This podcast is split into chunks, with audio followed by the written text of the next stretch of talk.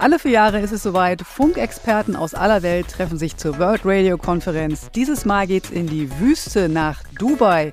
Und auch Telekom-Mobilfunkspezialisten gehören zu den über 3000 Delegierten. Welche Entscheidungen dort für den Mobilfunk der Zukunft getroffen werden, darüber wollen wir im großen Doppelinterview sprechen und klären, was ist das genau für eine Konferenz, um welche Frequenzen streiten sich die Gelehrten und was bedeutet das für euch? In diesem Netzpodcast geht es also darum, warum die Telekom Funkexperten in die Wüste schickt. Für euch am Mikro sind wieder die Schmorbachs, ich, Nicole Schmidt. Und ich, Sandra Rohrbach. Wir beide freuen uns sehr über diese große Digitalpolitik-Ausgabe in Doppelfolge und mit zwei Gästen, also auch ein Doppelpack an geballter Expertise bei unseren Gesprächspartnern. Die Weltfunkkonferenz ist ein echter Mammuttermin. Sie beginnt Mitte November und dauert vier Wochen bis Mitte Dezember. Vor Ort sind tausende Teilnehmer aus praktisch jedem Land der Erde und mittendrin unsere beiden Kollegen Jan-Henrik Jochum und Thomas Konschak. Beide sind versierte Frequenzexperten und sie sind nicht zum ersten Mal bei dieser Konferenz dabei. Sie sind damit alte Hasen oder besser gesagt in diesem Fall unsere Telekom-Wüstenfüchse in Dubai. Herzlich willkommen, ihr beiden. Hallo, schön, dass wir dabei sein können. Hallo zusammen. Die Weltfunkkonferenz ist deshalb so wichtig, weil hier mittel- und langfristig die Weichen gestellt werden für das gesamte Spektrum der Funkkommunikation. Interesse daran haben verschiedenste Branchen, die in irgendeiner Art Frequenzen nutzen. Das ist die Satellitenbranche, es ist die Flug- und Seekommunikation, das sind Rundfunk und Fernsehen und nicht zuletzt natürlich auch der Mobilfunk. Jan, du leitest den Telekom-Bereich der Mobilfunkregulierung. Warum ist für das Unternehmen die Weltfunkkonferenz so wichtig? Die Weltfunkkonferenz ist für uns sehr wichtig, weil sie den internationalen Regulierungen für die gesamte Nutzung von Frequenzspektrum ähm, setzt. Sie findet nur alle vier Jahre statt und bringt die entscheidenden Weichenstellungen für die nächsten Jahre. Als Mobilfunknetzbetreiber brauchen wir natürlich Planungssicherheit, damit wir die Datenbedarfe unserer Kunden auch in Zukunft äh, bedienen können. Und Fre Frequenzen sind dafür entscheidend und äh, als knappes Gut natürlich etwas, wo wir sehr frühzeitig uns darum kümmern müssen äh, und auch sehr deutlich sagen müssen, was wir brauchen, damit wir diese auch bekommen. Wir müssen sehr weit in die Zukunft denken dabei um uns diese Frequenzen auch sichern zu können. Wenn man eine Veränderung hier erreichen will, muss man das mit mindestens vier Jahren Vorlauf tun, teilweise sogar deutlich länger. Thomas, jetzt bist du ja derjenige, der zum vierten Mal bereits schon bei der Weltfunkkonferenz dabei ist. Und wenn wir Jan jetzt ja richtig verstanden haben, diskutiert ihr in Dubai dieses Mal auch über Themen, die schon lange vorher eingereicht worden sind. Kannst du uns mal kurz zusammenbringen, um was geht es dieses Mal und was ist für die Telekom besonders wichtig? Äh, für uns sind diesmal zwei große Themenblöcke dabei auf der natürlich viel, viel längeren Agenda der Weltfunkkonferenz. Ganz konkret interessiert uns am meisten die Nutzung des, äh, des 6 Gigahertz Frequenzspektrums und äh, als zweiter Themenschwerpunkt für uns die Frequenzen, die heute noch für äh, das terrestrische Fernsehen genutzt werden, das sogenannte UAF-Band wo, für das wir als Mobilfunknetzbetreiber äh, großes Interesse haben und das gerne in Zukunft mitnutzen möchten. Wir steigen auch gleich äh, tiefer darauf ein, was diese beiden Frequenzbänder äh, und diese Spektren angeht. Aber Bevor wir das tun, Thomas, wollen wir von dir doch noch mal wissen, wie läuft denn das Ganze vor Ort ab? Also nur damit wir jetzt mal so eine atmosphärische Vorstellung bekommen. Sprechen jetzt 3000 Delegierte genau über so ein Thema? Geht es dazu wie auf dem Bazar? Seid ihr beide als Einzelkämpfer unterwegs? Wie läuft das so ab? Erzähl mal. Also die Weltfunkkonferenz ist ja das höchste Frequenzgremium der Internationalen Fernmeldeunion die äh, bereits 1865 gegründet wurde und seit 1947 eine Sonderorganisation der UNO ist, der Vereinten Organisation mit Sitz in Genf. Äh, und hier erfolgt natürlich die ganze Konferenzführung strikt nach den Regeln der UN. Äh, es gibt formale Anforderungen, denen alle Teilnehmer auch nachkommen müssen. Die mehr als 3000 Delegierten, äh, die für 193 Mitgliedstaaten stehen und für 900 Firmen, Universitäten, Forschungseinrichtungen und so weiter, äh, diskutieren natürlich nicht alle zur selben Zeit die gleichen Themen, sondern sind aufgeteilt auf die verschiedenen Themen, die den Mobilfunk betreffen, aber auch Satelliten äh, oder andere Funkanwendungen.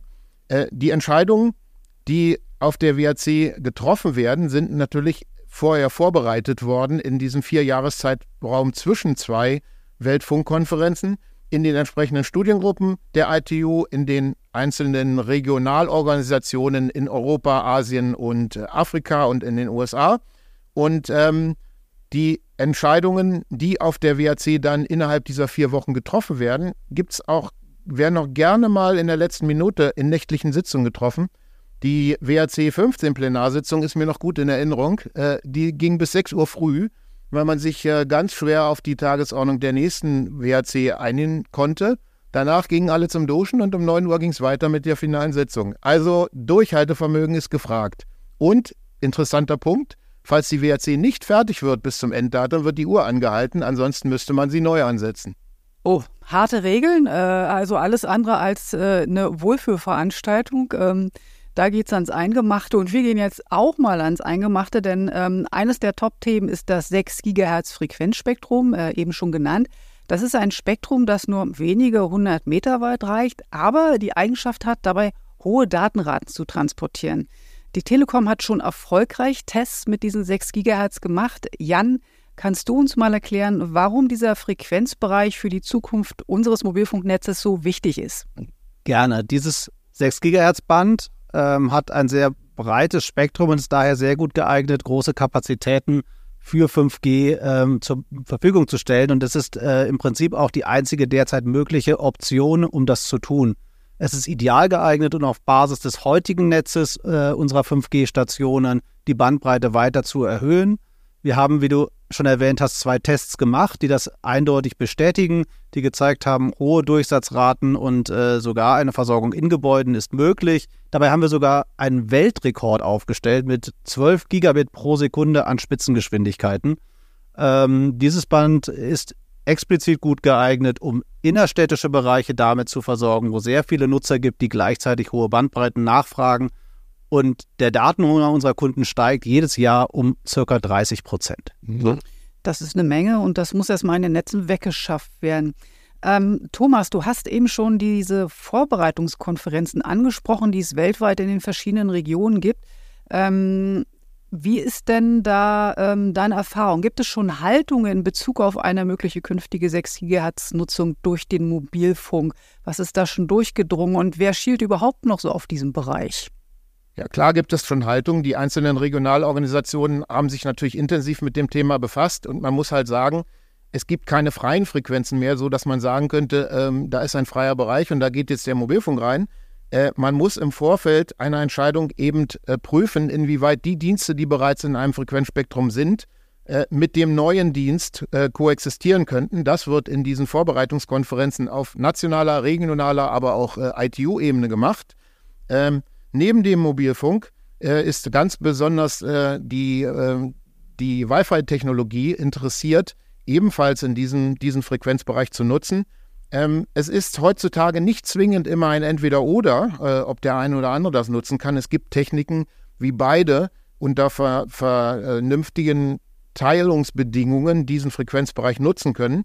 Äh, das wurde, wurde heiß diskutiert in den Vorbereitungssitzungen. Es ist ein divergierendes Bild, äh, ob Regionalorganisationen jetzt diesem der Nutzung durch den Mobilfunk zustimmen werden oder nicht. Es ist allerdings unsere Erwartungshaltung. Und nach der WAC werden dann weitere regionale Vereinbarungen äh, erfolgen müssen. Standardisierung ist ein Thema und ein möglicher Einsatz für uns für dieses Frequenzband äh, kann ab 2025, 2026 erwartet werden, falls wir uns auf der WAC jetzt einig werden.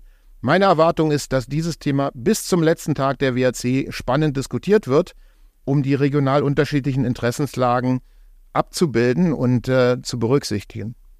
Und vielleicht gibt es ja dann wieder so eine lange Sitzung, wie du sie vorhin schon erwähnt hast, bis in die frühen Morgenstunden. Okay, es gibt hitzige Debatten um das 6 Gigahertz Frequenzspektrum in Dubai. Und mal sehen, was ihr beide da für die Mobilfunker und für unsere Kunden dann perspektivisch erreichen könnt. Da drücken wir euch natürlich die Daumen. Und was noch auf eurer Agenda steht für die Weltfunkkonferenz, das klären wir im zweiten Teil unseres Interviews, denn da wollen wir dann mit euch über Frequenzen sprechen, die heute noch für das terrestrische Fernsehen eingesetzt werden. Für dieses Mal jedenfalls sagen wir bei Telekom Netz Danke und Tschüss. Tschüss. Tschüss und bis nächste Woche. Ja, und seid nächste Woche wieder dabei, wenn wir mit Jan und Thomas den nächsten Abstecher in die Wüste machen.